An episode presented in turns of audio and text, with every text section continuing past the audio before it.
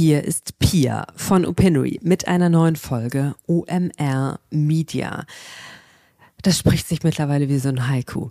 Also mit einer neuen Folge OMR Media und einem Gast, der fantastisch ist. Jan Hofer. Jan Hofer, der Jan Hofer, den man aus Jahrzehnten Tagesschau kennt, den man jetzt immer mehr von RTL direkt kennt, den man mittlerweile auch kennt, weil er eine ziemlich große Follower-Base aufgebaut hat. Ich glaube inklusive TikTok, Instagram und Twitter über 100.000 Follower. Mit dem also habe ich gesprochen, weil er eine sehr interessante Perspektive mitbringt auf diesen spannenden Spannungsbereich Social Media und Journalismus. Als Journalist, als Journalistin deine eigene Reichweite aufzubauen, deinen eigenen Zugang zu, zu Zielgruppen schaffen zu können, ist eine, wenn man so will, dornige Chance. Ja, es schafft selbstbestimmte Reichweite, einen Dialogkanal, aber auch es kostet Zeit, es macht Wettbewerbsdruck, es ist zumindest unmittelbar unbezahlte Arbeit. Wie wichtig ist Social Media Präsenz von Einzelpersonen, von Journalistinnen für eine Medienmarke und wer hat da die Macht über wen? Jan Hofer, und das äh, kann auch an Lebenserfahrung liegen, hatte eine sehr ähm, gelassene, reflektierte Haltung zu. Wir haben auch über die Trendschärfe von Journalismus, Influencer, Rism und Aktivismus geredet und wie er den Wechsel von den öffentlich-rechtlichen von der ARD zu RTL erlebt hat. Die grüne Wiese, auf der er da stand. Jan Hofer hat viel zu erzählen. Viel Spaß.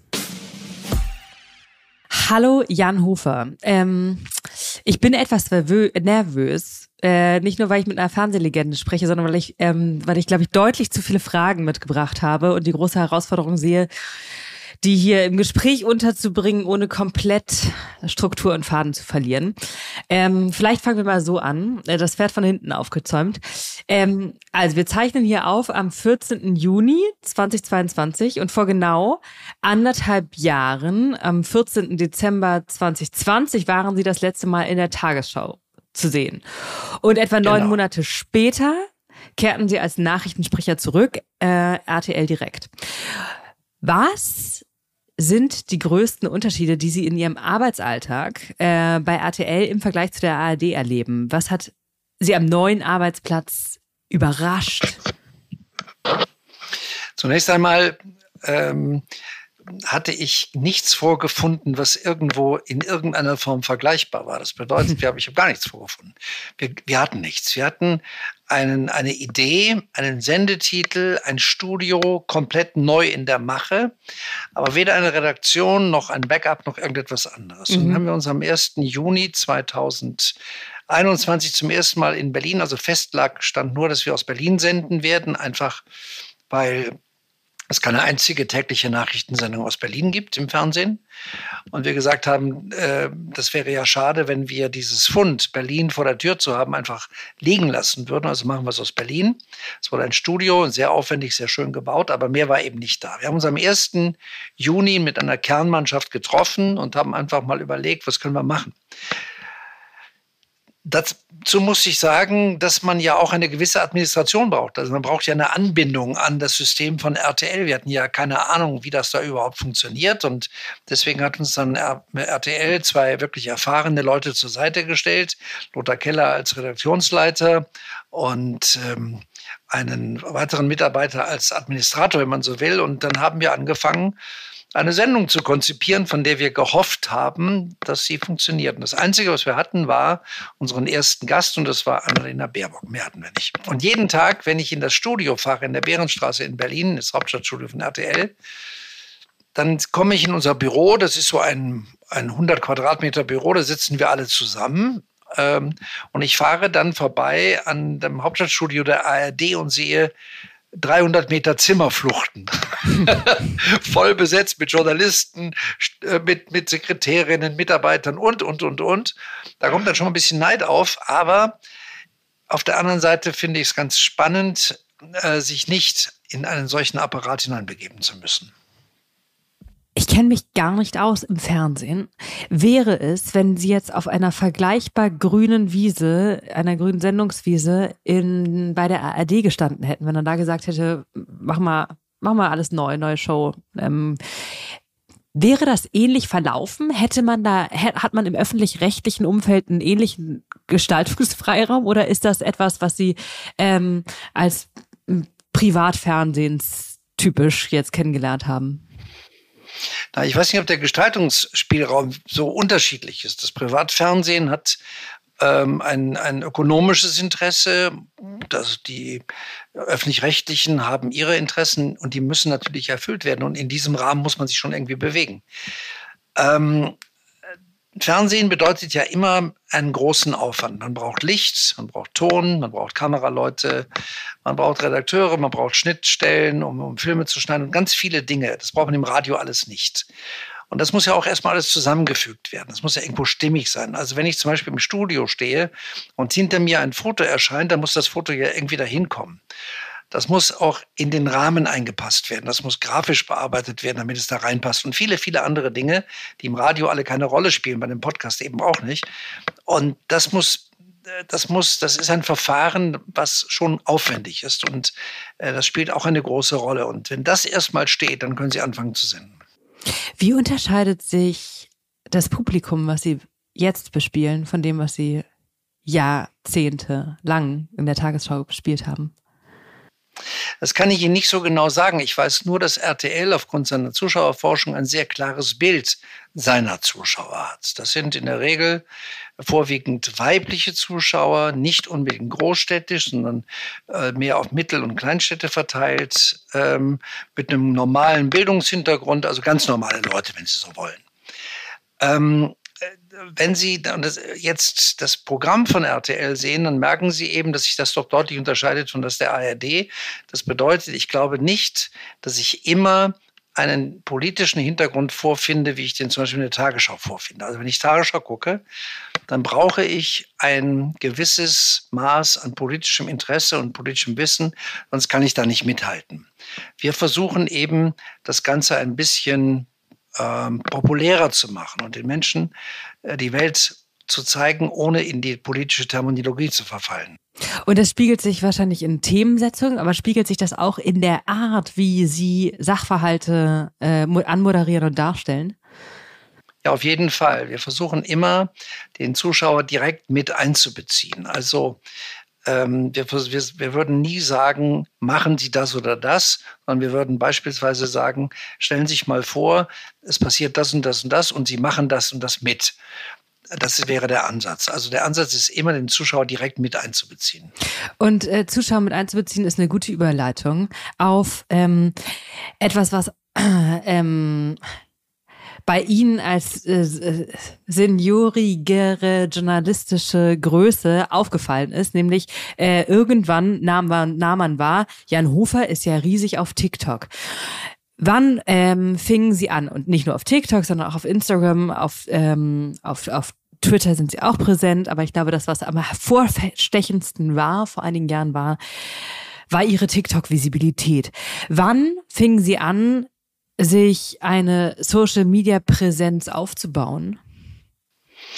Also die habe ich schon sehr früh aufgebaut. Das hat aber grundsätzlich etwas damit zu tun, dass ich ein sehr fortschrittsgläubiger Mensch bin. Offensichtlich. Also wenn ich nicht immer das Neueste an Technik zur Verfügung habe, dann bin ich immer ein bisschen unglücklich. Also, ich habe mich immer interessiert für äh, für Kommunikation auf der breiten Ebene. Und ich fand das sehr, sehr spannend, was da passiert ist. Zunächst mit YouTube, wo viele Leute gesagt haben, das kann nicht funktionieren. Wir sehen heute, es funktioniert. Dann kam Twitter, dann kam äh, Instagram, Facebook natürlich sowieso. Und ich habe alles mal ausprobiert. Und dann kam eben dieses spannende Format TikTok. Und die Tagesschau seinerzeit war nicht präsent auf TikTok. Und ich war der Meinung, um junge Leute zu erreichen, muss man eben alle Ausspielwege, so nennt man es ja, äh, in Anspruch nehmen, die es gibt. Und TikTok gehörte dazu. Es gab natürlich Widerstände, die gesagt haben, das ist eine chinesische Firma, da wissen wir auch nicht, wo das alles hingeht. Ähm, aber das war mir in dem Augenblick zunächst einmal zweitrangig. Erstrangig war, ich wollte äh, Leute erreichen und für diese Sendung zu begeistern. Und das ist, glaube ich, in weiten Teilen auch gelungen dann. Offensichtlich. Heute ist TikTok eine feste Größe auch bei der Tagesschau. Ja, ja, ja. Es hat, äh, hat funktioniert offensichtlich. Haben Sie, wenn Sie so sich neue Kanäle angeguckt haben, war das oder ist das rein explorativ oder gehen Sie da auch mit eigenen Zielen dran, sich hier eine Audience eine gewisser Größe aufzubauen? Nein. Ähm, die Audience, ähm, die ist schon, glaube ich, ganz schön, wenn man die hat, aber sie ist ja für mich nicht wichtig, weil ähm, ich mache ja keine Werbung, ich kann die ja nicht in irgendeiner Form verwerten. Also ich habe die oder ich habe die nicht. Ob ich nun 2000 mehr oder 2000 weniger habe, das äh, ärgert mich zwar, wenn mich Leute verlassen, aber es ist nicht weiter schlimm. Ich bin auch nicht in Versuchung geraten, jemals jetzt äh, äh, User zu kaufen, beispielsweise, um meinen Account aufzublasen. Äh, Brauche ich alles nicht. Ähm, ich freue mich, wenn mir Leute folgen, weil sie Spaß haben an dem, was ich tue oder weil sie glauben, sie werden gut informiert aber mehr auch nicht. Man sieht ja, dass sie da nicht sozusagen kein Sklave des Algorithmus sind und da wie viele andere, die sozusagen sagen, ich muss hier, ich muss hier Präsenz pflegen und aufbauen, aufbauen, aufbauen, ähm, in hoher Regelmäßigkeit und sehr ähm, algorithmuskonform posten. Sie machen das ja sozusagen offensichtlich, wenn man sich ihre Kanäle anguckt, genau dann, wenn sie sagen, jetzt habe ich gerade hier was Gutes zu sagen. Ähm, ist, also es ist eine Frage der Zeit, sage ich Ihnen ganz ehrlich. Ich würde gerne viel präsenter werden und ich bin gerade in diesem Augenblick dabei, äh, mir zu überlegen, wie ich das hinkriege, mit relativ überschaubarem Zeitaufwand eine regelmäßige, regelmäßige Postings zu machen. Als wir RTL direkt aufgebaut haben, war das dermaßen zeitintensiv, dass ich wirklich nicht dazu gekommen bin. Ähm, das ist, wenn Sie eine so kleine Redaktion sind, wie wir das sind, dann müssen Sie wirklich vor Ort auch wirklich arbeiten. Also da haben Sie wenig Zeit, nach rechts oder links zu gucken. Ich wir machen das jetzt ein Jahr bei RTL und ich glaube, wir haben jetzt einen Standard erreicht, der äh, vieles vereinfacht und sehr vieles auch äh, inzwischen automatisiert. Und ich werde mich jetzt auch wieder ein bisschen mehr darum kümmern, aber nie mit dem Ziel äh, des, äh, des Postens um des Postens willen. Mhm. Mm, wie unterscheiden sich so die Resonanzen oder die Reaktionen auf den unterschiedlichen Kanälen? Am präsentesten nehme ich sehr wahr auf weiterhin TikTok und aber auch auf Instagram. Das kann ich Ihnen nicht sagen, weil ich ehrlich gesagt gucke da selten rein. Äh, erfahrungsgemäß weiß ich, also ein, ein schreibender Journalist, der schreibt etwas, dann wird das abgenommen, gedruckt oder wie auch immer veröffentlicht und dann ist er auch dafür verantwortlich. Bei mir ist der Weg ein bisschen anders. Jedes Wort, was ich jetzt in dieser Sekunde sage, ist weg und ich bin dafür auch verantwortlich und werde auch dafür verantwortlich gemacht. Aber gelegentlich ist es eben so, dass es Menschen gibt, die auch mal etwas lesen wollen, was ich gar nicht gesagt habe oder die etwas hineingeheimnis oder wie auch immer. Und ich bin einfach nicht bereit, mich damit auseinanderzusetzen. Also ich bin gerne bereit, mich äh, dafür zu verantworten, was ich tue und sage, aber ich bin nicht bereit, ähm, die Konsequenzen insofern zu ziehen, dass ich mich eines Shitstorms hingebe oder erwehre. Das mache ich einfach nicht. Und als ich bei RTL anfing, wusste ich, äh, es gibt da mit Sicherheit eine Menge Leute, denen gefällt das nicht. Ähm, ich habe das auch gelegentlich mal gehört, aber ich habe nicht eine einzige Zeile darüber gelesen. Es ist, glaube ich, eine sehr gesunde Ignoranz. Äh, Ignoranz klingt so negativ, aber ich meine, das ist. Ja, ja ich weiß, aber Sie haben vollkommen recht. Ähm, ich habe mir damals angewöhnt, schon äh, auch zu meiner Tagesschauzeit, dass ich auf viele Dinge antworte und auch reagiere. Ich habe aber leider feststellen müssen, dass viele Menschen diese Antwort gar nicht wollen, weil sie einfach nur ihre Meinung kundtun wollen. Die sind nicht bereit, die Meinung, eine andere Meinung zu akzeptieren. Es sei denn, selbst dann nicht, wenn sie hieb- und stichfest äh, argumentativ hinterlegt ist. Die wollen das einfach nicht. Und äh, die haben ihre Meinung gesagt, sind es losgeworden. Damit geht es ihnen, glaube ich, ganz gut oder besser. Und ich akzeptiere das dann so. Ich äh, werde nicht nochmal einen Hitten draufsetzen. Gucken Sie sich trotzdem an, welche Ihrer Posts oder Videos wie performen? Ja, das mache ich schon. Das ist ja so etwas wie eine Quote. Also wir haben ja, unsere Bibel ist ja die tägliche Quote, die morgens um halb neun veröffentlicht wird und die als erstes einmal von jedem als Maßstab des, des, des Handelns genommen wird. Und auch als Maßstab dessen, was kann man verbessern, was kann man verändern. Und die Quoten, die zeigen ja auch in den Verläufen, wann jemand zugeschaltet hat, wann er abgeschaltet hat. Das kann man ja in Minutenverläufen genau feststellen. Und äh, inzwischen auch sehr viel genauer noch als vor ein paar Jahren. Und das ist natürlich dann schon irgendwo auch Maßstab dessen, was man macht. Und das Gleiche gilt auch für die sozialen Medien. Und äh, was funktioniert da besonders, äh, besonders gut? Für Sie? Also es würde sehr wahrscheinlich besonders gut funktionieren, wenn ich private Inhalte teilen würde. Das Sicher. tue ich aber nicht. Mhm. Aus Prinzip schon immer. Ja, aus Prinzip schon immer. Ich glaube, Privatleben sollte Privatleben. Ich lebe nicht da. Ich bin kein Influencer. Also ich, ich muss die Leute nicht an meinem Privatleben, zumindest ändert, vielleicht ändert sich das mal, das kann ich ja nicht sagen, aber im Augenblick ist es eben so, ähm, also ich lebe ja auf Mallorca, wie Sie wissen. Ich glaube nicht, dass ich bisher jemals ein Foto von hier gepostet habe. Und dann von den nicht privaten Inhalten, die Sie posten, was funktioniert da besonders gut?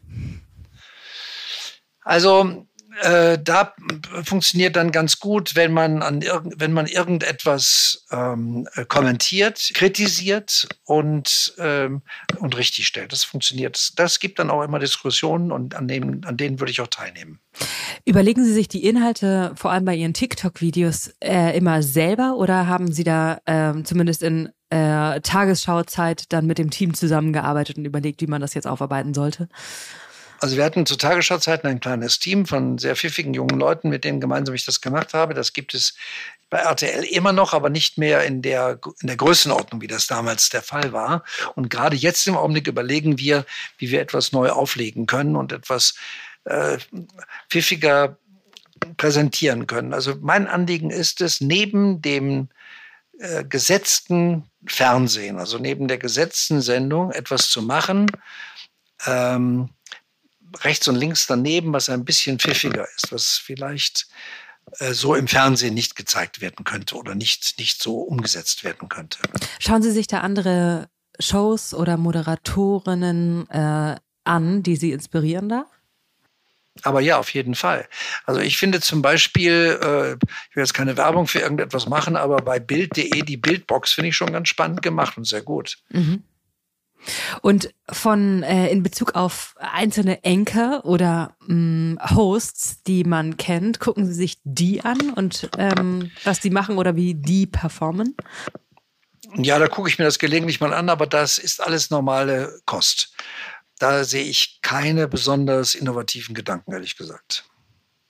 Vielleicht bin ich auch noch nicht in den richtigen gekommen, keine Ahnung. Aber, aber die, die ich bisher gesehen habe, die ähm, spiegeln das wieder, was sie ohnehin machen. Also da sehe ich jetzt keine besondere Innovation. Aha.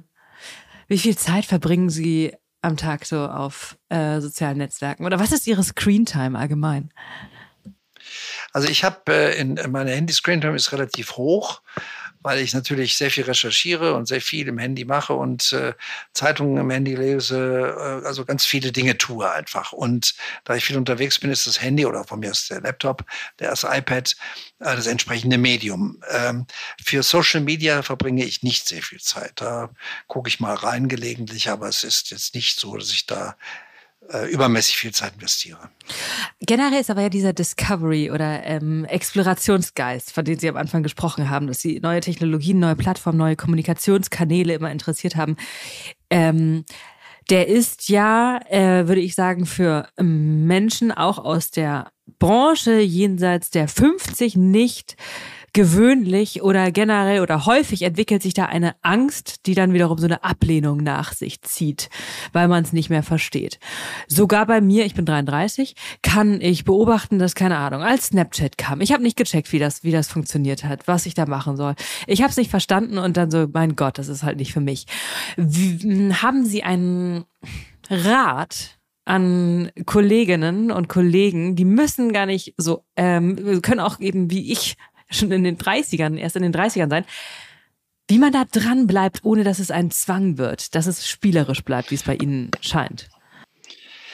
Also ich bin da immer sehr unvoreingenommen dran gegangen. Ich bin auch jemand, der ähm, also ich habe ja insgesamt vier Kinder, drei ältere und einen ganz kleinen noch. Und meine Älteren äh, fragen mich immer noch, wenn sie, wenn sie einen Rat wollen, was Social Media betrifft oder ähnliches. Wirklich, das ist ja fantastisch. Ähm, weil ich einfach da ja, ich gehe da ganz locker ran. Ich habe Snapchat zum Beispiel war auch nie mein Thema. Ich habe mir das mal angeguckt, habe das auch mal äh, abonniert, aber dann habe ich gemacht, gemerkt, das war nichts. Und dann äh, gab es eine andere, einen anderen Hype und da wusste ich ganz genau, der kann nicht funktionieren. Das war, ähm, wie heißt das nochmal, diese ähm, Dingshaus-Geschichte da mit den, Clubhouse. mit den Podcasts. Clubhouse, ja. Hört man und sieht man nichts mehr von. Ähm, weil ich auch mich nicht gefragt habe, warum soll ich das machen für, für 30 Leute und ich muss denen dann auch noch mein, mein Portfolio an, äh, an, an, äh, an Kontakten offenlegen. Also das kommt ja überhaupt nicht in Frage. Und dann muss man eben auch ein bisschen gucken, äh, wie, prä, wie, wie, wie präsent ist man und wie äh, durchsichtig wird man auch. Also wie, äh, was gibt man preis von sich? Will man das? Sie wissen ja, das Netz vergisst nichts. Und das ist, glaube ich, die Prämisse, unter der letztendlich alles steht. Ja, also ich finde ja eben, mm, ich bin auf den meisten Portalen bin ich primär Konsumentin, passiv äh, und spioniere da aus, aus im, im Schweigen. Ja. Und äh, es erfordert ja echt nochmal aber eine andere Überwindung, aktiv zu werden, präsent zu werden, sich zu zeigen, was auszuprobieren, was möglicherweise peinlich sein kann und so weiter. Das finde ich äh, bewundernswert, dass sie da äh, kreativ rangehen und nicht nur sich diese Sachen mal aus dem Schatten angucken. Naja, es gibt ja, also Twitter zum Beispiel ist ja eine hochspannende Angelegenheit. Sie können ja innerhalb von wirklich ein paar Sekunden äh, Dinge gerade stellen, Sie können, äh, Sie können Dinge berichtigen, Sie können Dinge ähm, hinausposaunen, wie, auch immer Sie wollen. Und das in kürzester Zeit. Und wenn Sie dann wissen, dass Twitter eben auch abonniert ist, gerade in meinem Fall von sehr vielen Journalisten, die das dann gerne aufgreifen, äh, entweder äh, im, im, positiven oder auch dann im, oder von mir aus auch im negativen Sinne, ist egal, aber sie greifen es halt auf, weil für sie ist es eben auch ein, ein Informationsmedium geworden und das finde ich schon ganz spannend. Machen Sie auch LinkedIn oder gucken Sie sich das an? Ja, ich bin bei LinkedIn, aber ähm, ich, ich, ich frage mich, ähm, wie ich mein Netzwerk über LinkedIn erweitern soll, ehrlich gesagt. Also es geht auf LinkedIn relativ schnell, ehrlich gesagt. Ja, aber ich habe ein, ein, ein so riesiges Netzwerk, daran, davon würde, glaube ich, LinkedIn ganz gerne äh, auf profitieren. Jeden Fall. Und ich kriege jeden Tag Unmenge, Unmengen von Anfragen. Aber ich frage mich natürlich, warum ich irgendeinen Menschen, den ich nicht kenne, äh, in irgendeinem Ort, der äh, etwas tut, was ich nicht weiß, warum soll ich den, den mein Netzwerk zur Verfügung stellen? Also das, das erschließt sich mir nicht. Das so ist ganz. wirklich eine nervige Seite an LinkedIn. Sehr, sehr viele random Kontaktanfragen, die man bestätigen ja. oder ablehnen muss. Aber was ähm, davon eigentlich unabhängig ist, ist äh, Inhalte. Mm, also man findet, es gibt ein Tonus auf LinkedIn, der teilweise nervt, immer sehr ähm, humble bragging nennt man das, glaube ich. Ähm, also so dieses verklemmte Angeben. Und wenn man da aber durch, durch, den, durch den Sumpf durchgeht, dann findet man da sehr ähm, auch teilweise tiefgreifenden guten Input. So. Und als Publikationsplattform da gebe ich Ihnen vollkommen recht. Ja. Ja, finde ich, gebe ich Ihnen recht. Äh, das, das stimmt und ich bekomme gelegentlich auch mal Anfragen von Leuten, die ich kenne, deren Kontakte ich habe, die ich vernachlässigt habe und die dann fragen, was machst du eigentlich? Hatte ich gerade in der letzten Woche noch mal eine sehr interessante Geschichte. Das funktioniert wirklich gut, muss ich sagen. Wenn ich es richtig gesehen habe, finde ich Ihr Foto auf LinkedIn auch sehr gut. So ein Kinderfoto, oder? Also, ja, okay. ja, wissen Sie, wenn, wenn man den Spaß bei der ganzen Sache verliert und das nur Bier ernst nimmt, dann hat man im Leben auch was falsch gemacht, glaube ich. Ich glaube, dass es ähm, nicht nur für LinkedIn war. Ähm, ja, genau.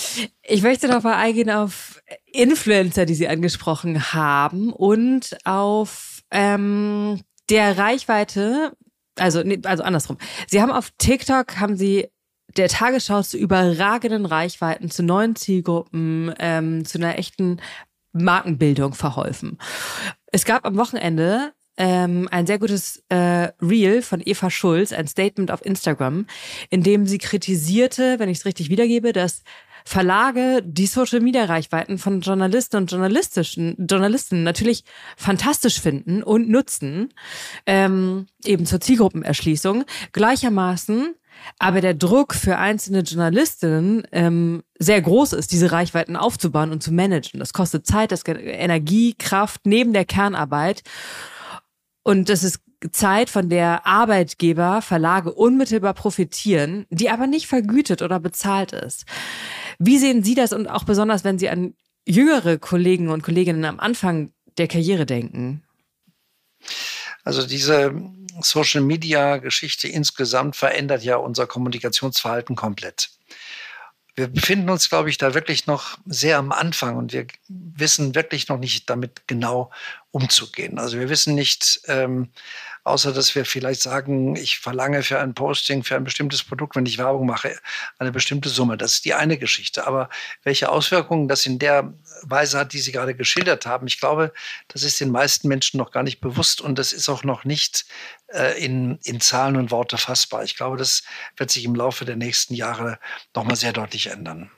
Aber würden Sie sagen, dass ähm, Präsenz auf Social Media eine Grundbedingung für ähm, werdende ähm, Journalistinnen und Journalisten sind, die Verlage voraussetzen dürfen? Oder sollte ein Arbeitgeber, ein Verlag, der von den Social-Media-Reichweiten seiner Journalistinnen profitiert, die Arbeit dafür vergüten oder zumindest unterstützen? Naja, zunächst einmal sollte ein Verlag äh, Journalistinnen äh, mal nach, aufgrund ihrer Fähigkeiten zu schreiben oder etwas zu kommunizieren einkaufen und nicht aufgrund ihrer Reichweite in Social Media. Ich glaube, das ist äh, eine, ein sekundärer Antrieb. Aber wenn, dann wäre das sicherlich ein Modell, über das man nachdenken könnte. Da bin ich Ihrer Meinung, ja. Es kann ja auch einfach echt ein Verhandlungsvorteil sein, ne? wenn man seine eigene Audience mitbringt, dann hast du ein anderes Standing. Naja, also die meisten sind ja inzwischen auch nicht mehr allein unterwegs, sondern die haben sich irgendwelchen Agenturen angeschlossen und die wissen ja auch schon, wie es geht. Also ähm, ich glaube, ähm, die Professionalität, die wächst jeden Tag da. Absolut. Mhm. Und ich glaube, das Abhängigkeitsverhältnis, wie Sie sagen, das ist noch gar nicht klar. Also sind also die Abhängigkeit zu den Plattformen, die ist gegeben. So, ich glaube, da, da kann man nicht, ja, kann man nicht dran ändern. Dran vorbei, nee. Genau, aber Verlage und Journalistinnen und Journalisten sind in, in, einem nicht ganz leicht zuortbaren Abhängigkeitsverhältnis. Also Verlage selber sind ja, kann man sagen, nur noch schwer in der Lage, als Institution loyale Audiences aufzubauen, weil Menschen immer Menschen folgen, nicht anonymen Unternehmen. Deswegen bin ich als Verlag ja auf die Visibilität meiner meiner Kreativen, meiner Mitarbeiterinnen angewiesen, wenn man so will. Ja, ich glaube, da haben Sie vollkommen recht. Also das ist ein Gedanke, den ich mir noch nicht so sehr viel gemacht habe, aber je mehr ich darüber nachdenke, umso mehr haben Sie wohl recht. Also ähm, diese die Reichweite, die man bekommt, eben nicht durch den Verlag an sich, sondern durch Mitarbeiter, die etwas schreiben, auch im Sinne des Verlages. Ich glaube, das könnte durchaus einer Vergütung wert sein, ja. Ich würde gerne nochmal auf die ähm, Abgrenzung eingehen. Journalisten, Influencer, Aktivistinnen. Weil herkömmlicher Journalismus ja immer sehr auf diese klare Abgrenzung bedacht ist. Ein Journalist, ich weiß nicht, wie es genau heißt, ein Journalist darf sich mit nichts gemein machen oder sowas, wurde, wurde mir gesagt. ähm, und jetzt stellt die Influencerin Luisa Dellert aber ein journalistisches Team ein um fundiert Themen behandeln zu können. Oder bei der investigativen Recherche Jan Böhmermanns zu Finn Kliman wurde auch die Frage gestellt, ist das jetzt Journalismus oder ist das Show? Wie sehen Sie das? Ist Journalismus klar abgrenzbar von Aktivismus, von Influencer-Team und soll oder sollte er es sein? Naja, das ist eine, eine teilweise auch ein bisschen verlogene Frage, ehrlich gesagt. Also Zeitungen leben ja nicht davon, dass sie nur schreiben, sondern die leben auch davon, dass sie Anzeigen schalten. Da können sie hundertmal drüber schreiben, Anzeige, aber sie sind eben das Medium auch um auch Anzeigen zu verkaufen. Fernsehsender, Radiosender leben auch davon oder leben davon, dass sie Werbung verkaufen. Also so ganz frei machen kann man sich davon nicht. Ich persönlich habe mich davon frei gemacht, auch frei machen müssen, weil in diesem Staatsvertrag, den alle äh, öffentlichen äh, Moderatoren in, im Nachrichten-, im Newsbereich ähm, zu akzeptieren haben, steht eindeutig drin, dass Menschen, die in Deutschland meinungsbildend tätig sind, nicht werblich tätig sein dürfen. Das gilt für Herrn Zamperoni von den Tagesthemen genauso wie für Peter Klöppel von RTL oder für mich bei RTL direkt. Ähm, damit lebe ich aber jetzt nun seit 40 Jahren und ähm, es hat mich nie gestört. Also ich habe mich da nie äh, korrumpiert gefühlt. Ich habe mein, immer mein Geld verdient, ich habe äh, davon gut leben können und musste jetzt nicht unbedingt noch irgendeinen Werbedeal machen. Aber wenn jemand wie Frau Deller zum Beispiel ähm, ein, ein journalistisches Portal aufbauen will und da Leute einstellt, die müssen ja von irgendetwas leben.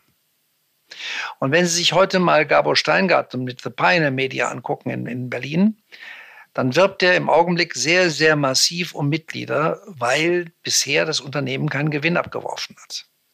Die werben damit, dass sie sagen, wir machen Quantitätsjournalismus ohne Werbung, ohne Beeinflussung irgendwelcher kommerziellen Seiten, aber irgendeiner muss es auch bezahlen. Also entweder hat man einen Sponsor, der es macht, oder man hat Werbung, die es macht. Also beides, also ganz ohne geht es eben nicht. Und deswegen ähm, finde ich diese Diskussion immer ein bisschen merkwürdig. Also auch die öffentlich-rechtlichen haben eben ihre Gebühren, sonst könnten sie das auch nicht machen. Das ist zwar keine Werbung, aber es ist Geld da, um irgendetwas in die Wege zu leiten. Bei RTL sind es eben die Werbegelder. Und dann wird eben auch ein bisschen Rücksicht darauf genommen, in welchem Umfeld man beispielsweise sendet. Ne? Das heißt jetzt nicht, dass man Themen außen vor lässt, weil die Werbung da gewesen ist, aber ähm, die Werbung orientiert sich auch daran, was man macht. Nun ist RTL direkt eine eine werbefreie Insel innerhalb des Programms von RTL. Und wir kosten halt Geld. Und dieses Geld muss eben vorher oder nachher verdient werden. So einfach ist das. Mhm. Können Sie noch mal diesen Grundsatz wiederholen? Ähm, wer meinungsbildend tätig ist, darf wie ist das? Es gibt einen Rundfunkstaatsvertrag. Mhm. Und dieser Rundfunkstaatsvertrag sagt ganz eindeutig, wer meinungsbildend in den öffentlich, in den, in den, nicht öffentlich, in den Medien tätig ist, in elektronischen Medien tätig ist, ähm, ist von Werbung, darf keine Werbung machen, darf nicht werblich tätig sein. Also die Vermischung von Werbung, ähm, also ökonomische Interessen und, ähm, und Nachrichten äh, und Meinung äh, darf nicht vermischt werden. Verstehe. Auf das Beispiel Pioneer und Gabor Steingart äh, ähm, würde ich auch noch zurückkommen, weil ich da auch eine Sache nicht verstehe in dieser äh, sehr klaren Grundsatzbeziehung wir machen keine Werbung. Ähm, so respektabel, so respektabel und super ich das finde, dass sozusagen neue Medienunternehmen entstehen und auch mit Geld ausgestattet, mutig neue Sachen versuchen, finde ich diesen Grundsatz nicht nachvollziehbar, wenn ja Sponsoren und Unternehmenskunden eine wichtige Umsatzsäule sind für Veranstaltungen, die dort auf dem Boot und im Umfeld der Boote stattfinden. Das habe ich nicht. Da ist die Abgrenzung, ich glaube, wie Sie schon sagen, nicht äh, nicht so trennscharf zu ziehen.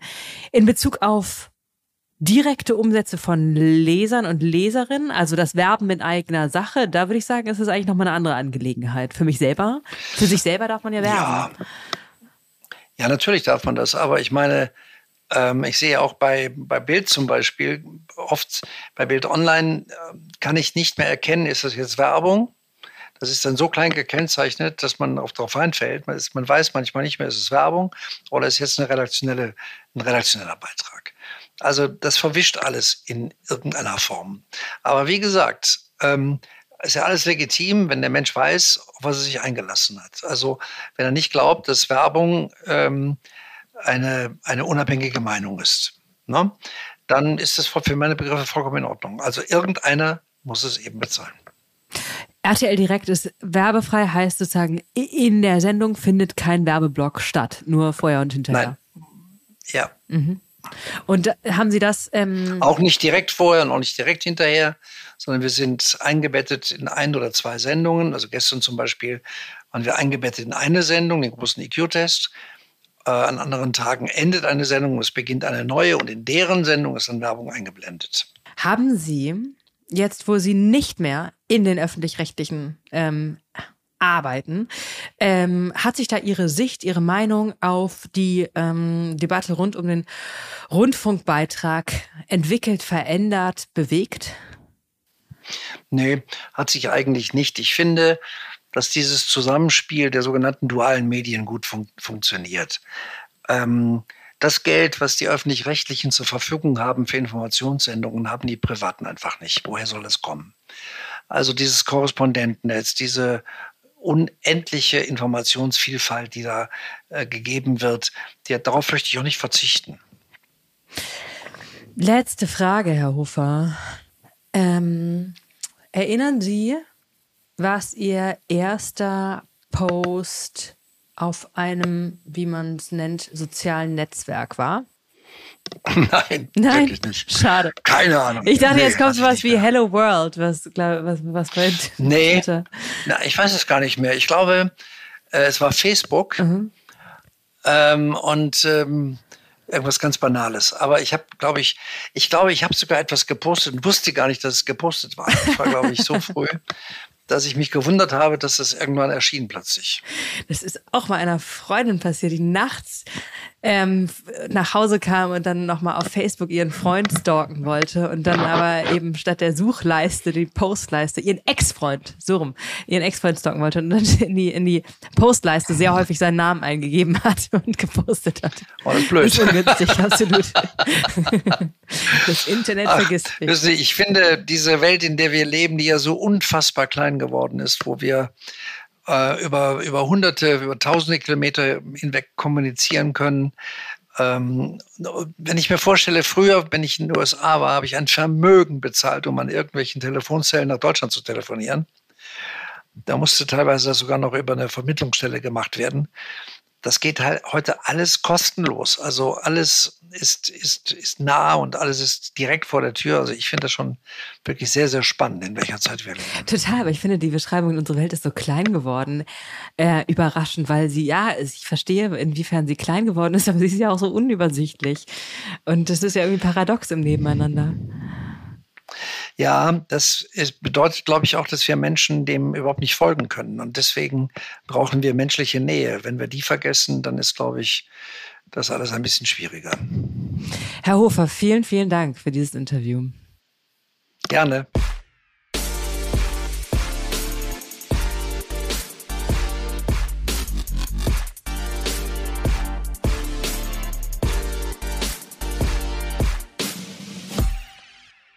Dieser Podcast wird produziert von Podstars bei OMR.